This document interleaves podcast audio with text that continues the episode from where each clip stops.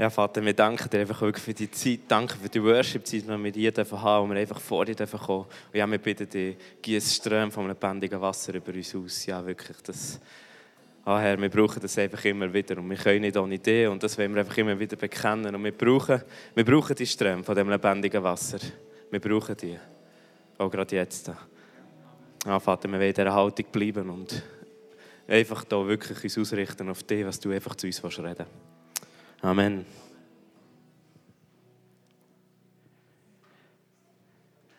Merci vielmals für den Worship.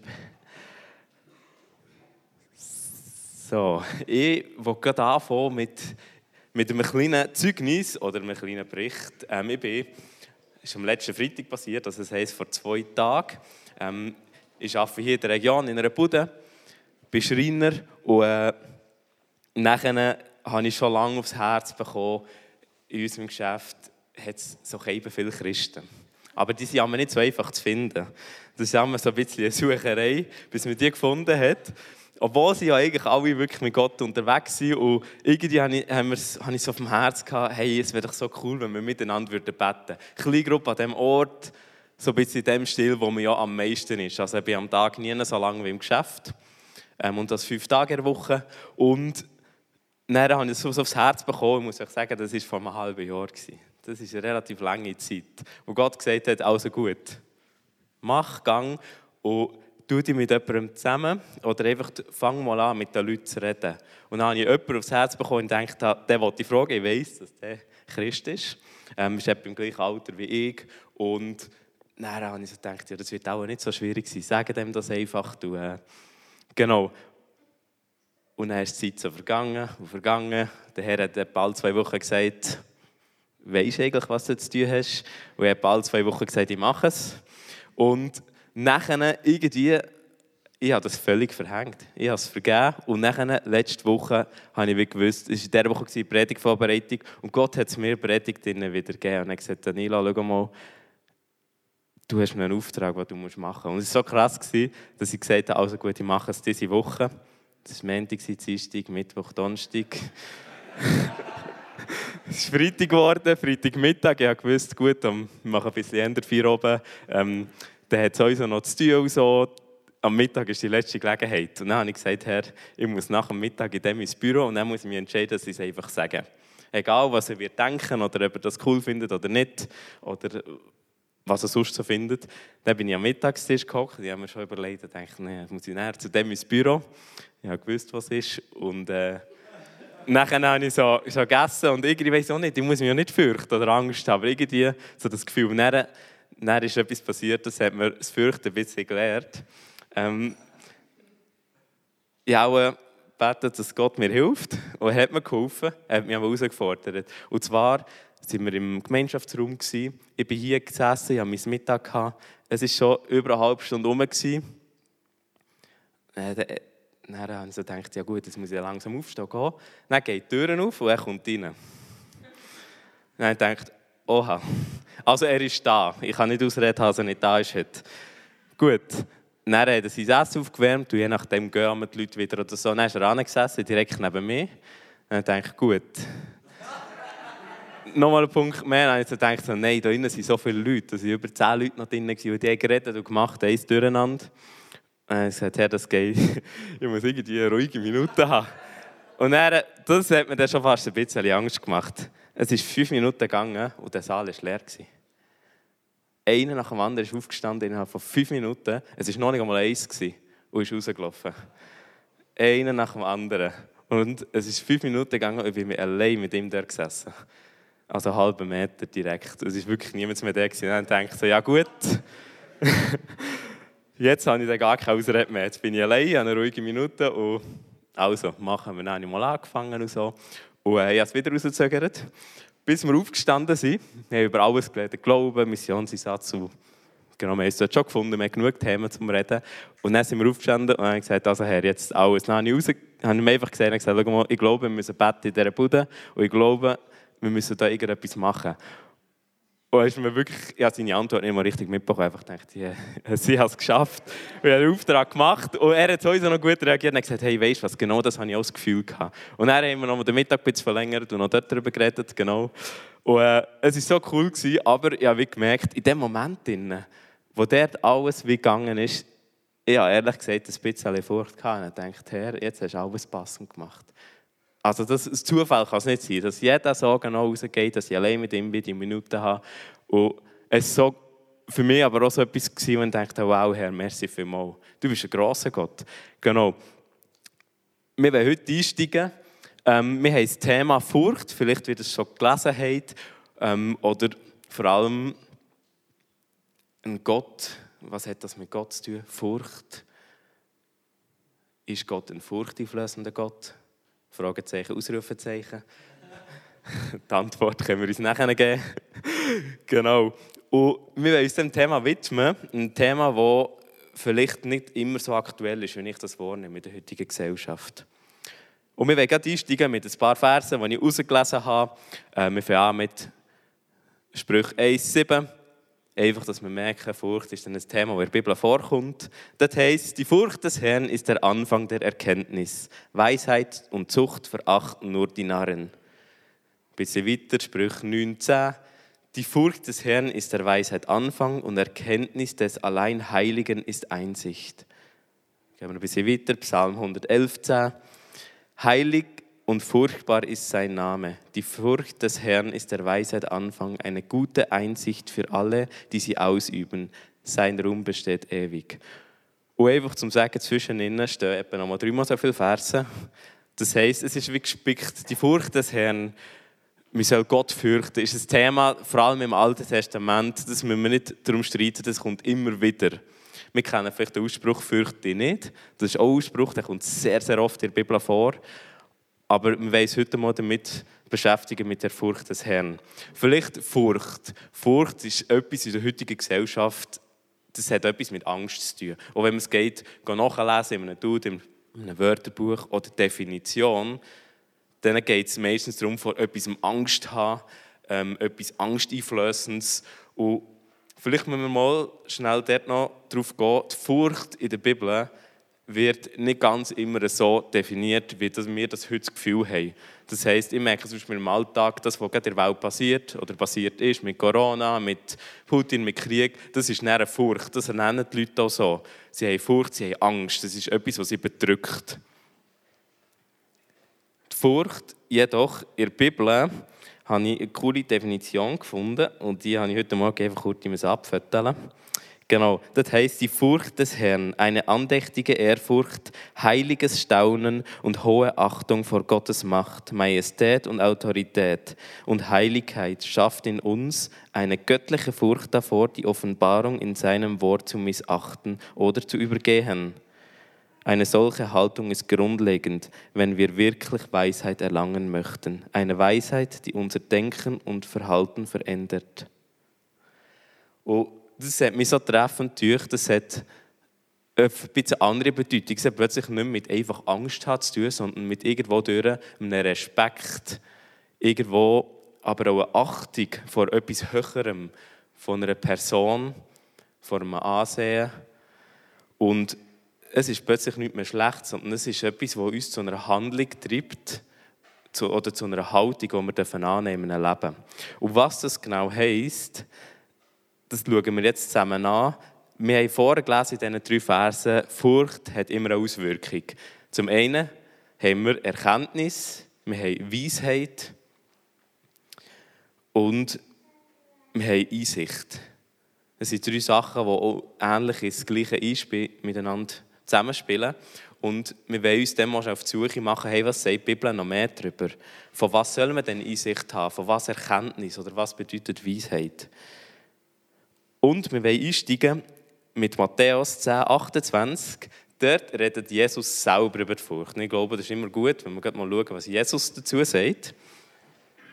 Ähm, Im Kontext geht es ja darum, um Verfolgung. Also Jesus redet darum, dass sie standhaft bleiben und sollen Jesus bekennen, trotz wenn Leute sie verfolgen oder wenn sie sie ins Gefängnis werfen. Und dann redet er ihnen dort in Matthäus 10, 28, Habt keine Angst vor den Menschen, die zwar den Körper, aber nicht die Seele töten können. Fürchtet vielmehr Gott, der beide, Leib und Seele, dem ewigen Verderben in der Hölle ausliefern kann. ja, es sind Worte, die vielleicht einmal gerade noch schnell schwer zu schlucken sind. Ähm, wir lesen hier zum einen Satz, er sagt einmal, habt keine Angst oder fürchtet euch nicht vor Menschen, weil sie können den Körper zwar töten, aber die Seele nicht, aber fürchtet den, der nämlich beides kann ins Verderben führen oder der Hölle ausliefern Und ich habe diesen Text lange nicht richtig verstanden. Und wir wollen heute schnell reinschauen, was es denn heisst. Ähm, ich bin aufgewachsen, oder ich, ich habe lange das Gefühl gehabt, so, ja, der, der in die Hölle wirft, das ist der Teufel, das ist der Satan, das Böse. Und ich habe das dann so beleuchtet und dachte, ja gut, den, den kann man dann nicht da haben, aber das ist wie, der nimmt mich dann dort und dann bin ich bei dem. Und wenn wir das aber genau anschauen, dann lesen wir in diesem Text etwas anderes. Hier heißt es nicht vom Satan, vom Teufel, das, das kommt nicht einmal vor in diesem Text direkt, sondern es heißt, es ist Gott, der entscheidet, wo man ankommt. Und ich habe das wir können gut vor Augen führen mit, ähm, mit dem Begriff, Begriff Rechtfertigung. Das ist eine, eines der soteriologischen Elemente der Bekehrung. Und Rechtfertigung ist eigentlich nichts anderes als der Zuspruch von Gott. Habe das mal ein bisschen dargestellt. Hier, wir haben hier ähm, einen Hammer, das sollte äh, der Richterhammer sein. Das ist zwar ein Arbeitshammer, aber genau. Und zwar so ein bisschen in einem Gerichtssaal. Wir werden das heute anschauen. Wenn wir uns bekennen zu Gott und ihn annehmen, dann sind wir ja freigesprochen von Schuld. Und die Freisprechung von Schuld, die eigentlich, ist eigentlich genau der Richterspruch, wo Gott macht, dass wir keine Sünden mehr haben. Dass Jesus für die eingestanden ist. Das heisst, wir haben zum einen Seite haben wir Partei, dass wir werden vor Gott stehen. Wir haben einen Ankläger. Das wäre dann wiederum Satan, das wäre der Teufel er, der uns anklagt, und wir haben den Richter Gott. Und dann ist das Verständnis wichtig, ist, der, der schlussendlich entscheidet, ist der, der vorne hockt als Richter und nicht der, der anklagt. Wir haben zwar uns, die beschuldigt werden, aber der Teufel klagt an. Aber das ist wie im richtigen Leben. Der Ankläger kann niemand verurteilen, dass er ins Gefängnis kommt oder dass er eine Strafe bekommt. Schlussendlich sagt er nur, was er falsch gemacht hat und was er vielleicht fordert. Und sagt, der gehört dann im Fall ins Gefängnis, dem gehört eine Strafe verleiht. Aber schlussendlich muss der Richter entscheiden, ist er schuldig oder nicht. Und genau so ist es so bei Gott. Gott ist hier und wenn, jetzt, wenn wir vor Gott kommen und wir haben, wir haben Schuld in unserem Leben, was jeder Mensch hat, und wir nehmen das Geschenk von Jesus an, ist genau das. Jesus hat sündlos gelebt. Er hat jede Strafe gedreht für uns. Das heißt, er wird dort anstehen. Wenn wir vor Gott kommen und Gott wird vom Teufel oder der Teufel klagt uns an und sagt, schau mal, der hat Schuld, der gehört verurteilt, dann schaut Gott schlussendlich den Menschen an und er sieht er entweder Schuld oder er sieht Jesus, der die Schuld gedreht hat. Und das ist mega, mega wichtig, dass wir das Bild immer wieder haben. Wir sind immer noch schuldig wenn wir, oder wir machen immer wieder Schuld. Die Schuld wird uns nicht angerechnet. Aber das ist wie Jesus jedes Mal einsteht für uns. Das heisst, wenn ich jetzt einen Fehler mache und ich habe Jesus an meiner Seite und ich habe mich für ihn entschieden, dann kann ich zwar jetzt einen Fehler machen und dann kommt dann da wieder der Teufel und sagt, hey, schau mal, jetzt hat er wieder einen Fehler gemacht, das ist der ganze Böse. Dann kommt Jesus und sagt, schau mal, das zählt nicht. Ich habe seine Schuld trägt. Und Gott schaut auf Jesus. Er sieht uns und hinter dran Jesus, der jede Schuld trägt und sagt, schau mal, die Schuld ist bezahlt. Dann wird kein Schuldspruch passieren. Und das ist das, was Jesus macht. Er steht immer wieder für uns ein. Und er bezeugt das und sagt, schau mal, ich habe seine Schuld gezahlt. Und dann passiert genau das. Dann gibt es den Gerichtsspruch und er heißt, die Schuld ist wird dir nicht angerechnet, egal was der Ankläger sagt. Aber der Entscheid, der ist wichtig, der kommt von Gott.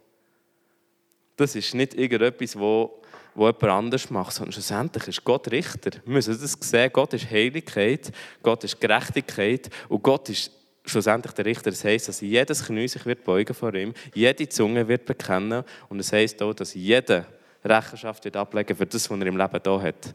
Nicht nur die ganz Schlechten, auch nicht die, Gast, die ganz Guten nicht müssen oder das Christen nicht müssen, sondern es heisst, jeder wird vor dem Thron stehen oder vor dem Richter und wird Rechenschaft ablegen für das, was er gemacht hat. Und dann kommt es darauf an, steht Jesus neben dir oder steht er nicht neben dir. Und das ist der Entscheid, den er Gott fällt. Jetzt äh, ist es so, es gibt auch noch die andere Seite, die wir alle kennen und ich wollte die einfach oben leuchten.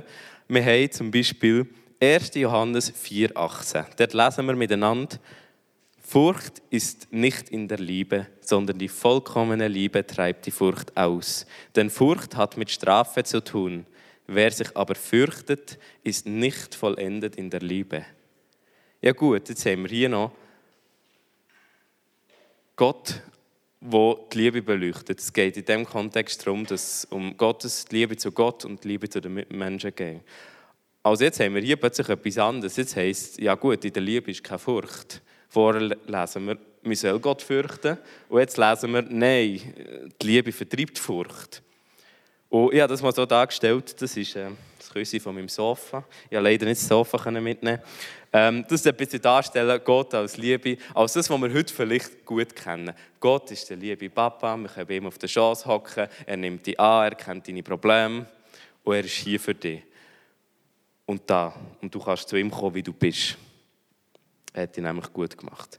Das will das ein bisschen symbolisieren. Gott ist Liebe.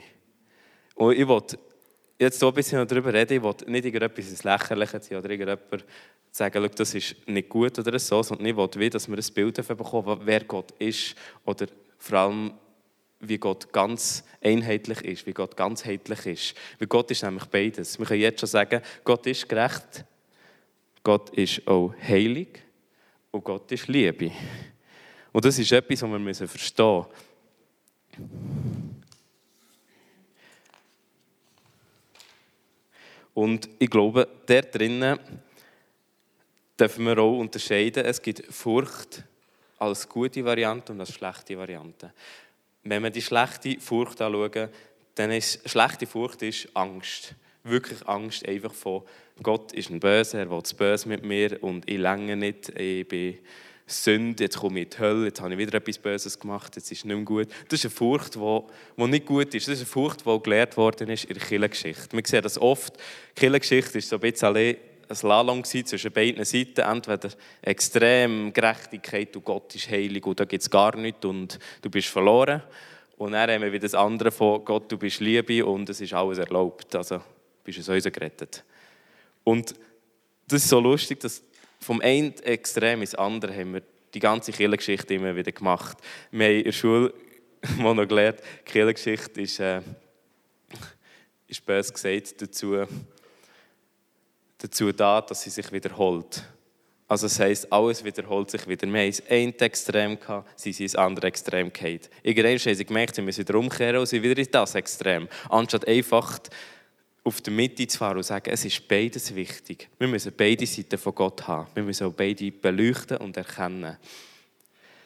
Genau, schlechte Furcht, wir dürfen wissen, hey, Gott ist Liebe. Gott hat seinen Sohn für uns und der hat alles gedreht und wir können vor ihn kommen. Und wir dürfen vor ihn kommen, wie wir sind und wir sind angenommen von ihm. Und weil eben Jesus am Kreuz gestorben ist, können wir das auch so, wie wir sind, weil sonst könnten wir gar nicht vor Gott kommen. Dann haben wir auf der anderen Seite aber auch irgendwo durch, das, was wir vorher gelesen haben, wir sollen Gott fürchten. Es ist schlussendlich Gott der, der, der entscheidet über Leben und Tod. Wer ewig bei ihm ist und wer ewig getrennt ist. Klar hängt es von unserer Entscheidung ab, aber Gott muss der, der die Entscheidung schlussendlich treffen, hey, wer, wer bekommt das Leben, das ewige Leben und wer nicht. Und ich glaube, das ist die grösste Herausforderung. Es ist Gott, der Liebe ist, der sagt, hey, seine Liebe ist da und gleichzeitig muss er gerecht sein, weil Gott ist heilig. Er kann nicht ungerecht sein, aber er kann auch nicht heilig sein, weil vor seiner Heiligkeit besteht nichts. Es besteht keine Sünde und nichts Schlechtes. Und das ist das, was Gott irgendwo zusammenspielt. Aber es tut sich nicht trennen. Es heisst nicht nur, weil Gott Liebe ist, kann er nicht gerecht sein, weil die Liebe triumphiert über alles. Es heisst aber auch nicht, dass Gott nicht gerecht sein kann, weil die Liebe einfach so stark ist, sondern das ist das, was er schlussendlich als Erlösungswerk von Jesus so groß macht. Gott ist in dieser, in dieser Situation, dass er gewusst hat, der Mensch ist verloren, er ist getrennt, ich muss eines Tages entscheiden und er wird nicht bei mir sein. Aber er hat so eine Liebe gehabt, dass er seinen Sohn gegeben hat, dass wir ein ewiges Leben haben, dass er weiß, es gibt eine Möglichkeit, dass der Mensch bei ihm kann sein kann und dass er den Zugang wieder hat zu ihm, weil er heilig ist. Und das ist die andere Seite. Wir haben einen Gott, der heilig ist, einen Gott, wo wir dürfen fürchten, was heisst, hey, das ist nicht ein kleiner Gott. Das ist ein grosser Gott, der hat alles in seinen Händen. Jetzt, äh, ich frage natürlich, was ist jetzt einfacher zum Glauben? Du kannst hier sein und dann sagen, gut, mir fällt das einfacher zum Glauben, vielleicht je nachdem, wie wir aufgewachsen sind. Oder man kann sagen, gut, Liebe, das fällt mir einfacher zum Glauben.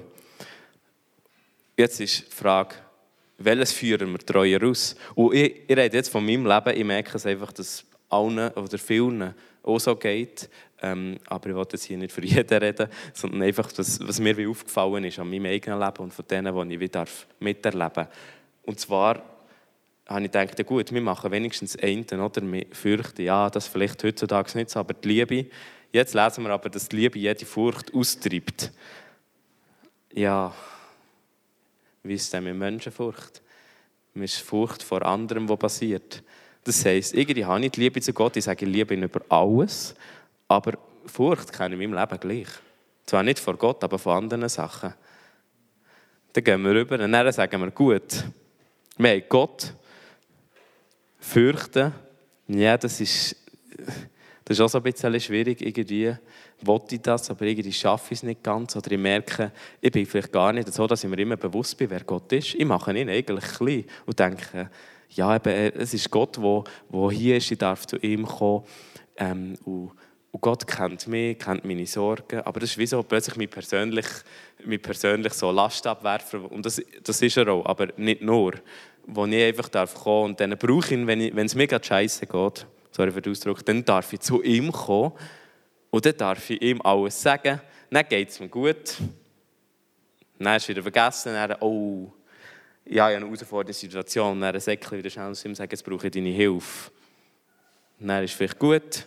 Dann geht es weiter. Und dann, das habe ich in meinem Leben gesehen. Ich gehe oft, treibt es mich so Gott, wenn es mir schlecht geht. Aber ich will auch in diesen Zeiten daran denken und bei ihm sein, wenn es mir gut geht. Oder auch, wenn ich die Sachen vielleicht nicht gerade sehe, was passiert. Und schlussendlich bin ich darauf gekommen, ich weiß zwar, wir haben gelesen, Furcht bewirkt Einsicht, Weisheit und Erkenntnis. Wir streben nach diesen Früchten, bös gesagt, aber wir fürchten Gott nicht. Ähm, und wir haben die Liebe und Glauben daran, aber wir fürchten uns gleich. Also, das machen wir, aber wir haben die Frucht nicht. Von dem wollen wir die Frucht, aber wir machen es nicht. Und das ist so etwas, was mir so plötzlich gross wurde in meinem Leben, wo ich dachte, es, es passt gar nicht zusammen. Ich kann zwar sagen, ich fühle mich da mehr angesprochen, aber schlussendlich mache ich beides vielleicht nicht ganz so, wie ich es sollte. Und wichtig zu sagen ist hier auch Furcht. Hey, wir brauchen, wir brauchen keine Angst haben vor Gott, dass er uns dass er ein böser Gott ist oder ein Gott, der uns schlecht hat. Nein, es ist ein Gott, der die Liebe hat. Es ist der Gott, der am besten mit dir meint. Und das ist mega wichtig. Das ist nicht eine Angst, die wir müssen haben Vielleicht die Furcht und die Angst oder Furcht, die halt schwierig ist, mit Angst zu deuten, so in der Bibel ist, hey, habt ihr einfach vor Augen, wer Gott ist. Lass uns bewusst werden und eine Haltung haben von, wenn ich vor Gott komme, das ist nicht einfach so eine meine Gott, der noch irgendwo da ist, wo ich, wo ich etwas sagen kann und, und nachher ist gut. Oder vor allem auch, ich rede mit ihm auf Augenhöhe. Sondern nein, es ist immer noch Gott. Es ist der, der alles in seinen Händen hat. Und das ist wie das, wo wir uns bewusst werden. Das ist auch eine Erkenntnis, die wir immer wieder haben dass wir wieder bei dem erkennen. Und ich selber merke, ich rede es zwar schnell, aber wirklich zu erkennen, wer Gott ist, das ist immer weniger der Fall, als ich vielleicht damals das Gefühl habe, dass ich mir wirklich bewusst bin, wer er ist. Und ich glaube, das ist die Erkenntnis, die wir haben. Hey, Gott ist Gott und du bist es nicht. Das klingt vielleicht, das darf man fast vielleicht damals nicht sagen, weil heutzutage ist der Mensch der Gott. Aber das ist genau das, was er die Erkenntnis bewirkt. Gott ist Gott und ich bin es nicht. Ich stelle mir auf eine Stufe und sage, schau mal, ich bin hier, aber Gott ist dort. Er ist auf dieser Stufe. Ich bin nicht Augenhöhe mit ihm und kann diskutieren. Oder ich bin so, dass ich kann sagen was läuft und dann, wenn er muss, kann er kommen und sonst kann er irgendetwas machen. Sondern nein, Gott ist ober mir. Und das zu erkennen und zu sagen, hey, ich gebe mit dem Gott an und ich erkenne, dass er Gott ist und ich bin sein Geschöpf. das ist etwas mega Wichtiges und etwas mega Befreiendes aber auch, weil man plötzlich merkt, hey, ich darf mit dem hergehen, weil der Gott, der oben mir ist, der hat so eine riesige Liebe, dass er alles gegeben hat für mich. Und vor ihm muss ich nicht Angst haben. Zum Gott ein bisschen anzuschauen, wer er ist, gibt es eine Stelle, die mich immer wieder mega tief berührt. Die steht im Römer 11, 33, 36. Dort steht, wie unerschöpflich ist Gottes Reichtum, wie tief seine Weisheit, wie unermesslich sein Wissen, wie unergründlich sind seine Entscheidungen und wie unerforschlich sind seine Wege. Hat jemals ein Mensch die Gedanken des Herrn ergründet? Ist je einer sein Berater gewesen? Wer hat Gott jemals etwas gegeben, das Gott es ihm zurückerstatten müsste? Gott ist es, von dem alles kommt, dem alles besteht und in dem alles sein Ziel hat. Ihm gebührt die Ehre für immer und ewig. Amen. Und das ist, das ist unser Gott.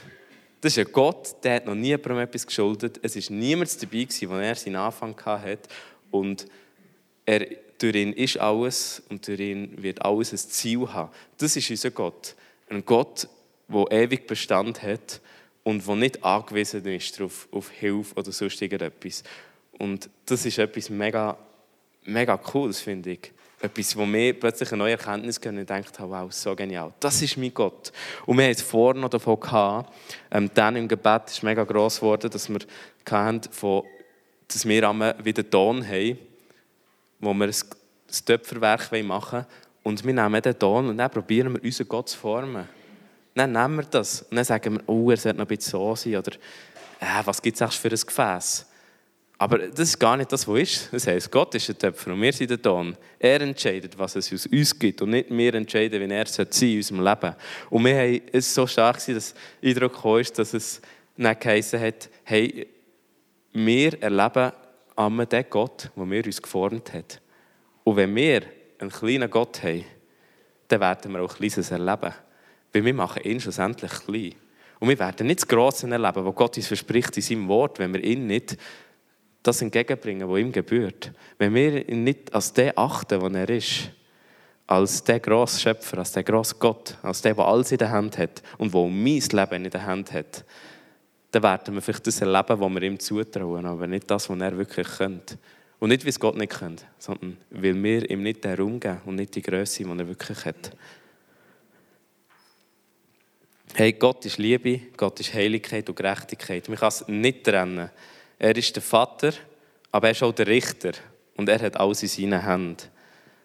Und es soll so sein, die Furcht, die wir lernen dürfen. Und das, was jetzt heute geht, finde ich, ja, wir dürfen Furcht haben von Gott. Eine gesunde Furcht, dass wir dürfen erkennen, wer er ist. Dass wir sagen, du bist Gott und ich bin es nicht. Und erkennen, du hast alles in deinen Händen. Mein Leben steht in deinen Händen.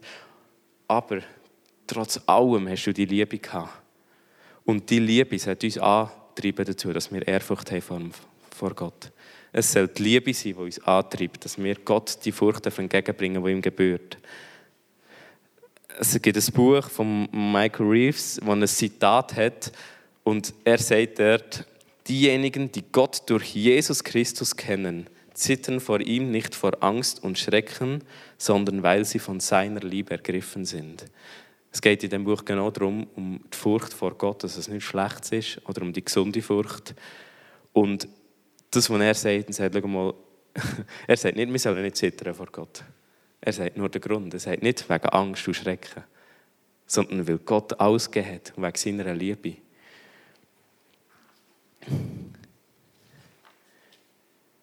Oder Psalm 66, 2 bis 5, dort heißt es, Besinget die Herrlichkeit seines Namens, macht herrlich sein Lob.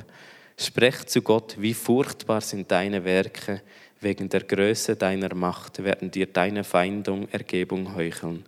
Die ganze Erde wird dich anbeten und dir Psalmen singen. Sie wird deinen Namen besingen. Kommt und seht die Großtaten Gottes. Furchtbar ist sein Tun gegenüber den Menschenkindern. Das ist ein Psalm, wo geschrieben worden ist, und es ist gerade der Einstieg vom Psalmen so. Und das heisst furchtbar. Furchtbar, wir sagen vielleicht in einem anderen Kontext, bei uns ist, äh, wenn etwas ganz furchtbar ist, ist es etwas Schlechtes. Sagen wir, oder furchtbare, furchtbare Arbeit oder äh, genau furchtbare, wieso nicht, Kleiderkombination, sagt einmal meine Frau. Ähm, genau. Und das ist aber nicht das gemeint damit, sondern furchtbar ist, hey, seine Werke, die, die Gott gemacht hat, die sind furchtbar, weil, weil der Psalmschreiber hier erkannt hat und gesagt hat, hey, wenn ich seine Werke anschaue, treibt mich das auf die Knie. Und ich sage, hey, weißt du, du bist Gott. Und deine Taten sind so gross, sie sind so mächtig, dass ich nichts anderes kann, als dich anzubeten und sagen, hey, es ist wahnsinnig, was du kannst. Und es ist absolut gewaltig, wie du wirkst unter uns. Und das ist ein Ausdruck, den ich mega stark finde, Furcht kommt in den Büchern, kommt im Hiob vor, es kommt in den Psalmen, im Prediger und in den Sprüchen sehr oft vor. Es sind so die vier Bücher, die wirklich extrem im Alten Testament über Furcht reden. Und sie nehmen es wirklich einfach so, schreiben sie es, wie es ist, wie eben Furcht ist der Anfang der Weisheit. Und es ist immer so kurze Aussagen. Und das hat mich so, so, irgendwie so fasziniert davon. Oder gerade in den Psalmen. Ein Psalmprinzip, das wir immer wieder sehen, ist, dass in den Psalmen Leid geklagt wird aber schlussendlich wird Gott groß gemacht. Was ich selten sehe den Psalmen, ist eine Problemlösung oder eine Behebung vom Problem. Meistens ist ja noch nicht etwas gegangen, sondern wenn wir Psalmen anschauen, David, ein Mann nach dem Herz von Gott, der so viele Psalmen geschrieben hat, wo wie hier kommt, bei Liebe von Gott, er hat erkannt, Gott, er darf zu ihm kommen, er darf ihm alles sagen. David hat gewusst, wer Gott ist. Und er hat all sein Leid ihm geklagt. Das sehen wir in den Psalmen so oft. Er war hier, er hat gesagt, er ist mit Gott, er ist auf sein Sofa gehockt, auf seine Chance und hat gesagt, schau mal, hey, das ist nicht, das geht mir so schlecht dort, ich merke, ich schaffe es nicht. Meine Feinde sind rings um mich herum, ich weiß nicht, was ich machen soll. Und gleichzeitig hat er aber nicht vergessen, wer Gott ist. Er hat gewusst, Gott ist heilig, Gott ist gerecht und Gott ist vor allem erhaben über alles. Und das bringt dann auch oft zum Ausdruck und sagt, hey, aber egal wie es mir geht, Gott steht über allem, meine Feinde werden zittern, es wird alles zum Rechten kommen. Und das ist das Prinzip, das wir sehen. Aber in dem Moment war auch ein Problem noch nicht gelöst. Gewesen. Vielleicht ist es schon gelöst unterdessen, aber das kommt wie gar nicht vor. Sondern es geht darum, dass etwas geklagt wird und gleichzeitig im Leid in Gott groß gemacht wird. Und das ist genau das, es ist das Zusammenspiel von beidem. Jetzt äh, sehen wir, hey, was, was bedeutet das für uns heute im Leben? Was können wir vielleicht machen heute? Oder was nehmen wir daraus mit? Und ich glaube, wir dürfen heute, in der heutigen Zeit dürfen wir uns immer wieder einfach dort, dort an den Ort begeben, wo wir Gott bitten dass wir Erkenntnis davon haben, wer er ist. Dass wir dort dürfen sagen, hey, Vater, Herr, ich brauche die Erkenntnis, dass ich erkennen darf, wer du wirklich bist spreng meine Gedanken, spreng das, was ich mir vielleicht vorstelle, wer du bist, ob du jetzt nur heilig und gerecht bist oder nur Liebe oder noch etwas anderes. Zeig mir, wer du wirklich bist. Und ich glaube, die Erkenntnis, die ist mega wichtig, dass wir die immer wieder haben dürfen. Und ich glaube, da können wir nichts anderes als einfach vor Gott kommen. Ihn dürfen bitten darum, dass er uns das offenbaren darf, dass er uns das zeigen darf. Dass wir im Wort nachlesen, dass wir studieren in seinem Wort, hey, was sagt die Bibel darüber? Wer ist Gott wirklich? Dass wir ein Bild davon haben oder ein, äh, ja, ein Bild, nicht eins, das wir uns ausmalen, aber ein Bild davon haben, wer Gott wirklich ist. Und vor allem ein komplettes Bild, nicht ein einseitiges oder das, was wir gerade wollen. Und sagen, das ist für mich Gott. Nein, sondern nicht, was ist Gott für mich, sondern wer ist Gott wirklich. Und ich glaube, dazu ist eine Erkenntnis wichtig und ich glaube, die müssen wir uns immer wieder mitnehmen und ich glaube, die fällt mir vor allem auch schwierig in verschiedenen Zeiten und zwar zu sagen, schau mal, ich bin nicht Gott. Ich habe es nicht in der Hand, aber ich will erkennen, wer Gott ist und ich will mich vor allem immer wieder auf die Stufe stellen, wo ich sage, Herr, und ich will die Lehre fürchten. Ich will deine Taten sehen. Aber ich glaube, wenn Gott wirklich in seiner Herrlichkeit kommt und wir dürfen seine Taten sehen und seine Auswirkungen, oder die Auswirkung von, von dem, was wir erleben dürfen, ich glaube, das treibt uns zur Furcht an. Ich glaube, da kannst du nicht anders. Wo der Heilige Geist zweimal ausgegossen worden ist in der Apostelgeschichte, hat es geheißen, dass der ganze Ort dass ein starker Wind kam und das Haus vibriert hat oder geschüttelt hat, wo sie drinnen waren. Und es heisst, dass alle von einer tiefen Furcht ergriffen worden sind. Wo sie gesehen haben, was die Auswirkungen vom Heiligen Geist, von Gott sind in ihrem Leben, haben sie gar nicht anders können, als Gott zu fürchten und ihm die Ehre zu geben. Das war die Auswirkung davon. Und ich glaube, wenn wir Gott in seiner Größe erleben dürfen, dann wird uns das immer wieder dorthin treiben, dass wir die gesunde Furcht lernen vor Gott. Dass wir lernen, uns zurückzustellen und sagen, und weisst was, ich vertraue dir, aber ich will dich fürchten. Du hast mein Leben in der Hand und es gibt nichts, was grösser ist als du. Die Band darf sonst schon vorkommen. Ich glaube, wir dürfen uns heute mitnehmen, zwei Fragen. Und zwar, einerseits bist du vielleicht jemand, der, der vielleicht Furcht hat vor Gott, der Angst hat. Dann wollte ich dir zusprechen, hey, Gott ist nicht ein Gott, wo du Angst haben musst. Du musst nicht Angst vor Gott haben, ob du längst oder ob du genug bist oder ob du wirklich zu ihm gehörst. Ich glaube, das ist, wie, das ist schon bestätigt durch Jesus Christus. Egal, was du noch für Fehler machst, ich mache jeden Tag Fehler. Und trotzdem steht Jesus jedes Mal für mich ein und sagt, schau mal, du bist freigesprochen. Ich habe schon bezahlt für dich, egal was du machst. Und du musst nicht Angst haben. Du bist mein Kind, du bist mein geliebtes Kind und ich bin hier. Und gleichzeitig, wenn du vielleicht auf der anderen Seite bist und sagst, hey, ich will Gott mehr kennenlernen, ich will ihn wirklich fürchten, ich will mir bewusst werden, wer er ist, dann fordere ich dazu auf, dass du vor Gott kommst und ihm einfach da ihn fragst, hey, zeig du mir immer wieder neu, was heisst es, wirklich so einen Gott haben wie du? Wer bist du wirklich? Offenbar du dir immer wieder neu. Und ich glaube, dann dürfen wir lernen, uns zurückzustellen und Gott hoch zu haben. Und ich glaube, das ist wie das, was wir machen können. Wir, wir, wir, dürfen, wir, dürfen, wir dürfen vor Gott kommen. Wir müssen die Angst nicht haben. Wir sind befreit durch seine Liebe. Und wir müssen nicht zittern vor Angst, zum Zitat am Laufen, sondern wir dürfen vor Ehrfurcht ergriffen sein von seiner Liebe. Die Liebe, die Gott hat, die sollte in uns auslösen, dass wir Gott fürchten. Und will wir Gott fürchten und wissen, wer er ist, wird seine Liebe grösser, die er für uns am Kreuz hat. Ein Gott, wo alles möglich ist, wo wir dürfen, wo so groß ist, hat seinen Sohn gegeben. Und das ist das Zusammenspiel, das wir dürfen haben zwischen dem Gott, der heilig und gerecht ist und gleich, der vollkommene Liebe ist, wo jede Furcht austreibt. Und ich glaube daran, wenn wir eine Gemeinde sind, wo, wo das beides beleuchtet, wo, wo wir sagen, hey, wir wollen Gott fürchten, dann dürfen wir Sachen erleben, die wir uns nicht vorstellen können. Ich glaube, dann dürfen wir dort hinkommen, wo wir nicht mehr unseren eigenen Gott bilden oder unseren Gott, den wir hier in der Gemeinde haben, sondern einen Gott, der sich selber uns immer wieder offenbaren darf, der sich darf zeigen der sich zeigt in seinem Wort. Und ich glaube, dann dürfen wir auch das erleben, was wir lesen. Dann dürfen wir das erleben, was er verheißen in seinem Wort. Wenn wir auch Gott so annehmen, wie er ist. Und uns zurückstellen und sagen, du bist Gott und ich bin es nicht. Und ich will dich fürchten für all das, was du da hast. Ich will dich fürchten, weil du hast mein Leben in deiner Hand. Aber ich muss keine Angst haben, weil ich weiß, dass du mich liebst. Und aus deiner Liebe weicht jede Furcht. Wir werden dann noch Zeit haben vom Ministry. Ich bitte euch, dass die, die, dass sie dafür kommen, die, die parat sind. Ähm, genau, ihr dürft zu diesen Leuten gehen, sie werden in der Ecke stehen und hinten. Und ich glaube, wenn du heute das Gefühl hast, dass etwas dran ist, dann mach das fix mit Gott. Du kannst das am Platz machen mit jemandem, den du kennst. Du kannst führen kommen, sie werden hier sein und dir einfach dienen, dir zulassen, mit dir beten. Aber dann, äh, dann lass die Chance nicht daran vorbeigehen, wenn du etwas spürst, dass der Heilige Geist etwas bewirken ist in deinem, in deinem Herz. Weil ich glaube, dass wir etwas völlig mehr, dass Gott uns die Augen auftun dass wir das Größere sehen dürfen, dass wir sehen was passiert, wenn wir einen Gott haben, der nichts unmöglich ist dann werden Sachen passieren, die unmöglich sind.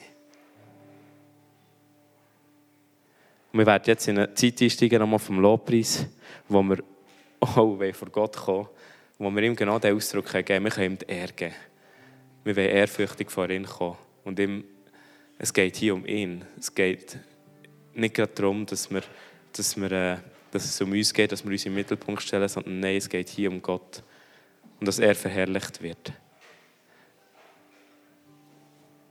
Ich werde noch beten und er dir übernehmen. Merci vielmals. Vater im Himmel, wir danken dir einfach dafür, für, für deine Gnade. Zum einen mal einfach da, für das, dass du einfach da, ja, die Sohn gegeben hast für uns. Dass wir dafür befreit sind und dass, dass wir keine Angst müssen haben von dir.